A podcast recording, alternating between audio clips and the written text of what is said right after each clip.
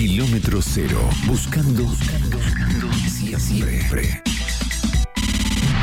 Estaré enfermo de poesía. No puedo parar de leer ni de escribir poesía. Toco tu boca. Con un dedo toco el borde de tu boca. Voy dibujándola como si saliera de mi mano. Ejemplo. Yacíamos en un lecho de amor. Ella era un alba de algas fosforescentes. En Kilómetro cero te cuidamos de los chismes, las roscas y la data del pasillo. Kilómetro cero. Kilómetro cero. Va siempre a la fuente.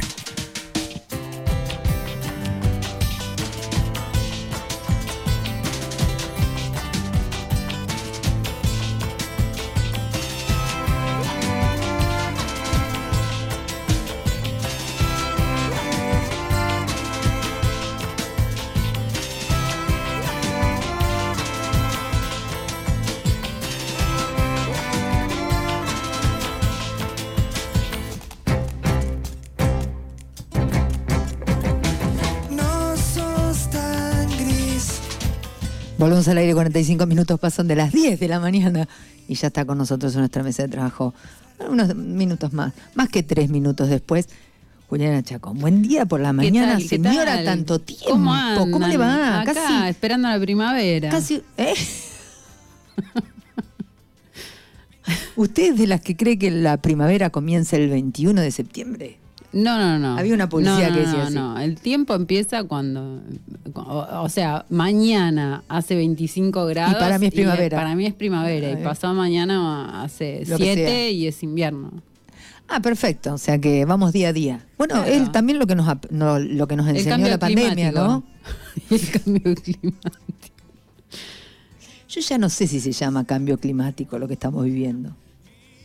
¿A, qué te- a, a cuál de todos a los todo que esto que estamos estás viviendo diciendo y todo lo que nos está pasando y todo lo que y todo lo Muy que ya le hemos complejo. hecho, claro, ya lo que le- todo lo que le hemos hecho a la Tierra, eh, ya no sé si Bastaría es con que en. Chacabuco junten la basura y deje de haber basurales abiertos para solucionar mínimamente un pequeño detalle dentro de una ciudad. Pero viste que el, el basural abierto, si vos le prendés fuego, bueno, sí, larga un olor a mierda que te descompone, pero lo vamos como bajando. Claro, pero viste, no sé, mi ca- por mi casa, por mi barrio, Matías vive, creo, en el mismo barrio, eh, uno puede Allá, por la observar los Sí. containers rebalsados. Y nadie pasa. Los perros juegan, no sé, al vóley con las bolsas de basura Es verdad. y está todo el barrio lleno de basura suelta. eh, y bueno, nada, estaría bueno eso. ¿no? no, no Solucionar tendrían mayor inconveniente ustedes los pequeñas vecinos cuestiones, de que claro. pasen y los recojan. Eh, sí, podríamos O que no pongan por un básico. container cada 20 cuadras, ¿viste? sobre todo en las avenidas. Que te- Claro. aguantame un segundo que voy a sacar la basura y volvés una hora y media después hasta que fuiste a, Claro. a donde te queda. En, en- en mi barrio pasa una cosa muy divertida, que yo ya me lo tomo así porque si no, me, bueno, uno la pasa mal. Tenemos dos vecinos, ya los tengo identificados, que se creen que son los dueños, Del container. uno del lado izquierdo y otro del lado derecho. Uno en la esquina de casa, que me queda cerquísima. Ajá. El otro en la otra esquina de casa, Que queda más lejos. que queda justo en la otra punta. Entonces es, una mañana me levanto, me queda el toque. La otra mañana me levanto, me queda en la otra Ah, punta. lo trasladan. Mañana- Hay- sí, hay- hay lo trasladan. Y en el medio se, se ve que ellos no se encuentran y tienen como horarios incluso porque no hemos tenido ningún inconveniente. Pero por ahí en el medio queda en la mitad de la calle. No, el tema mientras tenga ruedas, viste, funciona. Después hay un momento que alguien le saca la rueda y ya no, no hay. No, no, no puedo creer que, Queda que no se pueda. Exacto, no puedo creer. Y es que lo mejor que nos puede pasar, que quede en el medio, señora, señora, es una cosa de loco. Vamos nosotros con lo nuestro. ¿Por qué, ¿Por qué estamos hablando de esto? No sé. Porque siempre hacemos una previa, eh, de- eh, cuando, porque cuando Sí, hablamos divague de literatura, eh, viste, la literatura ya dice, dice todo lo que tiene que decir. Claro, uno eh, empieza como, como con un divagar del pensamiento. En cambio, uno tiene un micrófono adelante y tiene ganas de decir algunas cositas y, y bienvenido sea. Para eso está, Sí, entre un- otras un cosas, pequeño la radio. aporte Ujú. a la comunidad. Bien, ¿Con qué se eh, vino? vamos a, a hablar en serio. Eh, como hablamos acá de literatura, hoy les traje una novela, la verdad que hermosa, voy a, voy a usar ese término que no suelo usar, que se llama Las Gratitudes, y voy a pronunciar muy mal el nombre de la autora, Delphine de Vigan, francesa. Perdón, no Qué sé lindo francés. título. Las Gratitudes, ves la tapa, es hermosa. Hermosa. Bueno, anagrama La podés, tiene- la podés describir si querés así los lectores. La- ¿Yo? Sí, lo que ves en la tapa, la imagen, es... Ah, pensé que era una señora mayor tomando cocaína, pero en realidad No. es una señora mayor.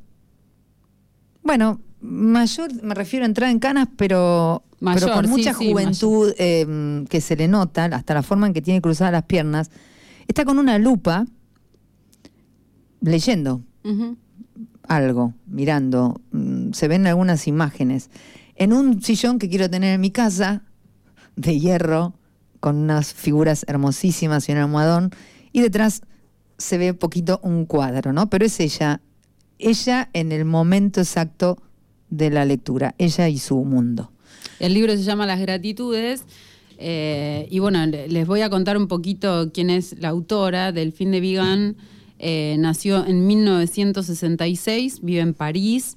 eh, publicó Días sin hambre, Nada se opone a la noche, basada en hechos reales y las lealtades. Ganó infinidad de premios y es reconocida por una, una literatura, digamos, que, que, que se escribe con sobriedad y precisión, pero que es sensible. ¿Sí? No, Sí, no, son opuestos, exagerada, sino una, una sensibilidad retraída. La- Esta Bello. historia de las gratitudes toma a dos personajes, a Marie y Jerome, que están relacionados con una anciana que se llama Mishka o Mishka. Eh, Milla. Mishka. Eh, y, y Mishka, eh, lo, lo que va contando la historia es como Mishka va envejeciendo y, y se va deteriorando en ese envejecimiento físicamente. Eh, y Mishka se relaciona, como decía hoy, con dos personajes que son las voces narrativas que vamos a encontrar en la novela, que es Marie, una hija adoptiva, entre comillas, hija adoptiva de, de Mishka, y Jerome, que es el logopeda, el, el- el encargado de ayudarla a Mishka a recuperar el lenguaje. Ella sufre una especie de afasia. Entonces él la ayuda en el centro al que Mishka finalmente se va a vivir cuando ya no puede vivir sola, eh, a recuperar el lenguaje, ¿no? Eh, es una novela, la verdad que preciosa, preciosa, y, me- y me pareció interesante porque, bueno, eh, creo que uno de los tabúes eh, sociales que tenemos es la vejez, ¿no? No se puede envejecer, no, ¿no? Guay. Los- a, los viejos se los desprecia, se desprecia su conocimiento, su sabiduría, digamos, lo que han vivido, ¿no? Son, se, lo- se los toma desde un lugar por ahí de poco aprendizaje, entonces siempre, mm, ahora no, eh, me vino a la memoria, por ejemplo, hay un cuento de Clarice Lispector que es hermoso, que también habla de la vejez, en este momento no me puedo acordar el nombre, eh, y bueno, siempre es muy interesante, ¿no? Eh, La vejez vista desde, desde esto, ¿no? Desde lo que se pierde, lo que se pierde en la vejez, lo que se va perdiendo. Sí. Eh, por ejemplo, los capítulos, perdón, van intercalados entre lo que narra Jerome y lo que narra Marie cada vez que se encuentran con Mishka. Entonces, por ejemplo, Jerome dice, cuando los veo por primera vez, siempre busco la misma imagen, la imagen de antes. Tras sus miradas borrosas, sus gestos inseguros, sus cuerpos encorvados o doblados por la mitad, busco al muchacho o a la muchacha que fueron como quien pretende descubrir el esbozo original de un dibujo repasado torpemente con rotulador. Los observo y me digo, ella también, él también, amó, gritó, gozó, nadó, corrió hasta perder el aliento. Subió las escaleras de cuatro en cuatro, bailó toda la noche. Ella también, él también cogió trenes, metros, paseó por el campo, por la montaña, bebió vino, se levantó tarde, discutió sobre el sexo de los ángeles. Me conmueve pensar en ello. Voy en busca de la imagen e intento resucitarla. No puedo evitarlo. Me gusta ver fotos suyas de cuando miraban al objetivo. Espéreme, tener- espéreme, espéreme, Juli, ¿quién es? Es un número. Ah, porque por ahí era... eh, No, nada importante, de publicidad, no, no. Bien, tírate un- Conti- continúo leyendo, ¿no? Jerome eh, trabaja como logopeda en un centro de... Son insoportables, Yo quiero decir. sé quién es, Fivertel. Puede ser o Movistar o... Un besito grande. Sí. Incendiense, sí. Eh, Perdón, ya que cortamos todo sí. y le damos tiempo a que vuelva a llamar un par de veces más y lo cortamos, un mensajito que llega al, 50 y- al 50 89 20 mil, El número de la radio. Volví a decirlo. 52 30 52. Cuando vos hablaste de lo que pasa con la vejez y de esta falta de reconocimiento a toda la experiencia que se tiene, eh, un oyente que estuvo en la radio y que habló justamente de eso dijo, aguante la poeta. Gracias. Bueno, eh, Jerome habla de su encuentro con los ancianos y dice, me gusta ver fotos suyas de cuando miraban al objetivo sin tener la menor idea del deterioro que iban a sufrir, o era una idea puramente teórica, de cuando se mantenían en pie sin necesidad de ninguna ayuda. Me gusta descubrirlos en la flor de la vida. Pero ¿qué edad es esa? ¿Los 20? ¿Los 30? ¿Los 40? A veces me resulta imposible ver la relación entre la muchacha o el muchacho de la foto y la persona que tengo sentada enfrente, ni haciendo gala de la mayor perspicacia, del mayor discernimiento, consigo establecer un nexo de unión entre ambos cuerpos. El cuerpo liviano, arrogante de la juventud, y el cuerpo mermado, deforme del geriátrico. Acabo tirando de tópicos y digo, ¿está usted igual, señora Hermont? O bien, hay que ver qué guapo era, señor Terdian. Al principio, una voz bramaba en mi cabeza. ¿Pero qué ha ocurrido? ¿Cómo es posible? ¿Esto es realmente lo que nos espera a todos sin excepción? ¿No hay un desvío, una bifurcación, un itinerario paralelo que nos permita evitar el desastre? Empecé trabajando con personas de todas las edades, niños, adultos, ancianos. Luego, poco a poco, fui pasando la mayor parte de mi jornada laboral en residencias geriátricas. No tengo claro que fuera una decisión ni una elección. Sucedió así, simplemente, por conveniencia. Acabé rindiéndome en cierto modo a la evidencia y ahora distribuyo mi tiempo entre varios centros. He conseguido hacerme un sitio en el sector. Estoy a gusto. Estoy donde debo estar. Me gusta mirarlos, ver cómo luchan con uñas y dientes. Me gustan esas voces que tantean, que tiemblan, que titubean. Los grabo, es cierto, pero no a todos, solo a algunos. Desde que empecé, tengo una grabadora digital minúscula con docenas de archivos agrupados por expedientes.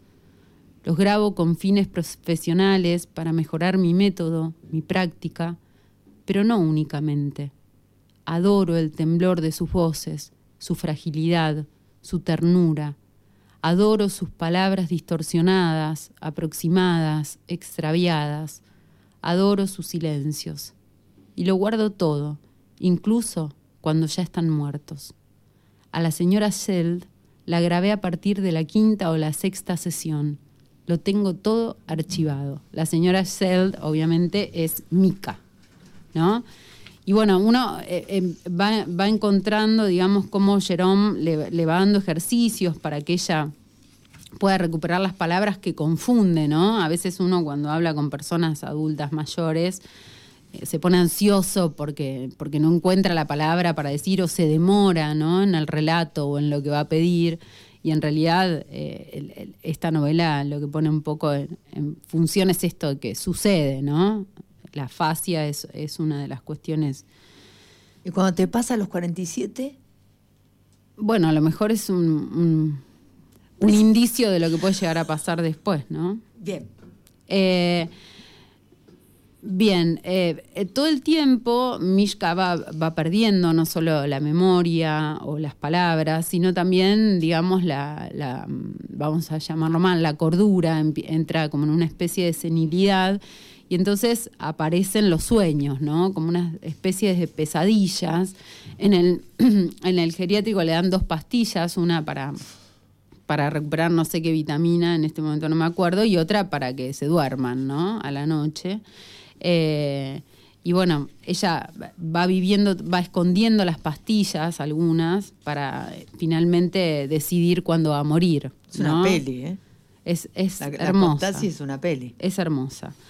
Eh, voy a leer un poquito de, de Marie, que es la otra narradora, y dice, cuando voy a ver a Mishka, observo a, los- a las residentes, a las muy, muy viejas, a las moderadamente viejas y a las no tan viejas, y a veces tengo ganas de preguntarles, ¿todavía os acaricia alguien?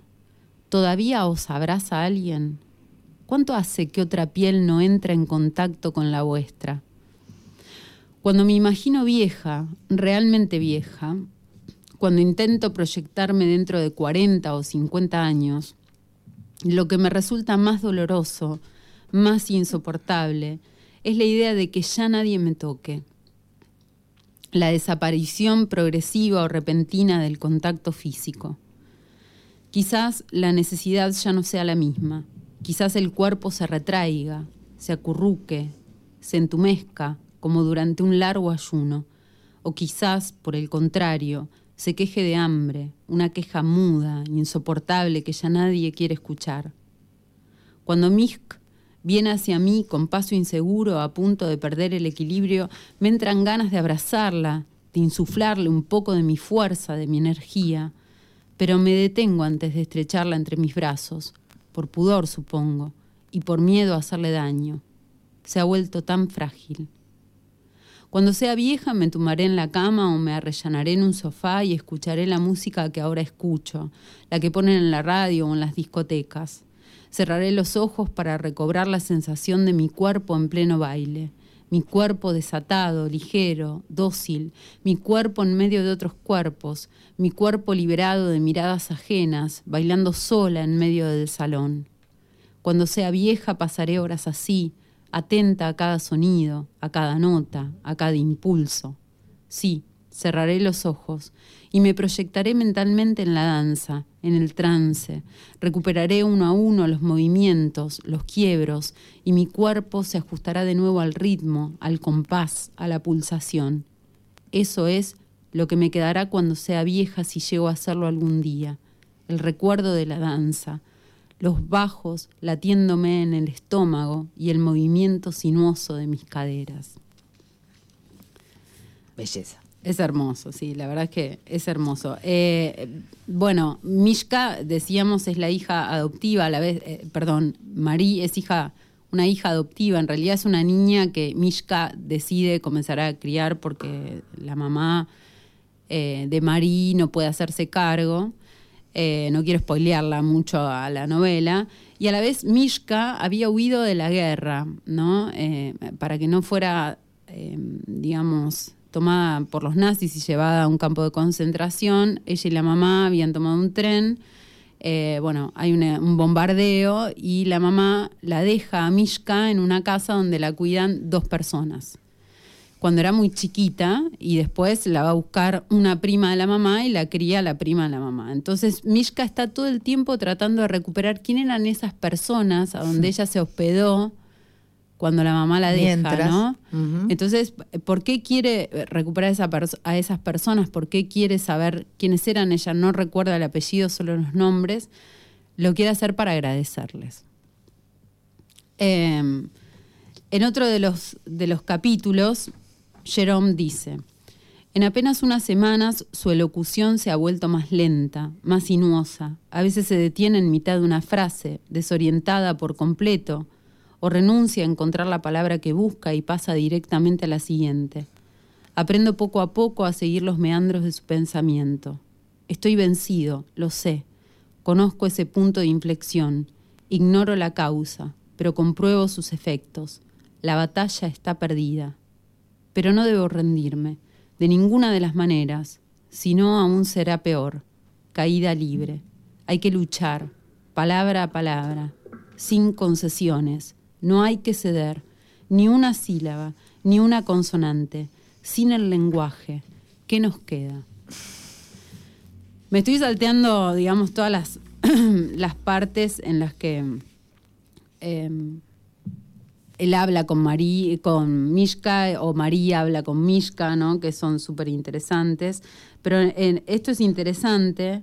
eh, dice Jerome, soy logopeda. Trabajo con las palabras y con el silencio, con lo que no se dice. Trabajo con la vergüenza, con los secretos, con los remordimientos. Trabajo con la ausencia, con los recuerdos que ya no están y con los que resurgen tras un nombre, una imagen, un perfume.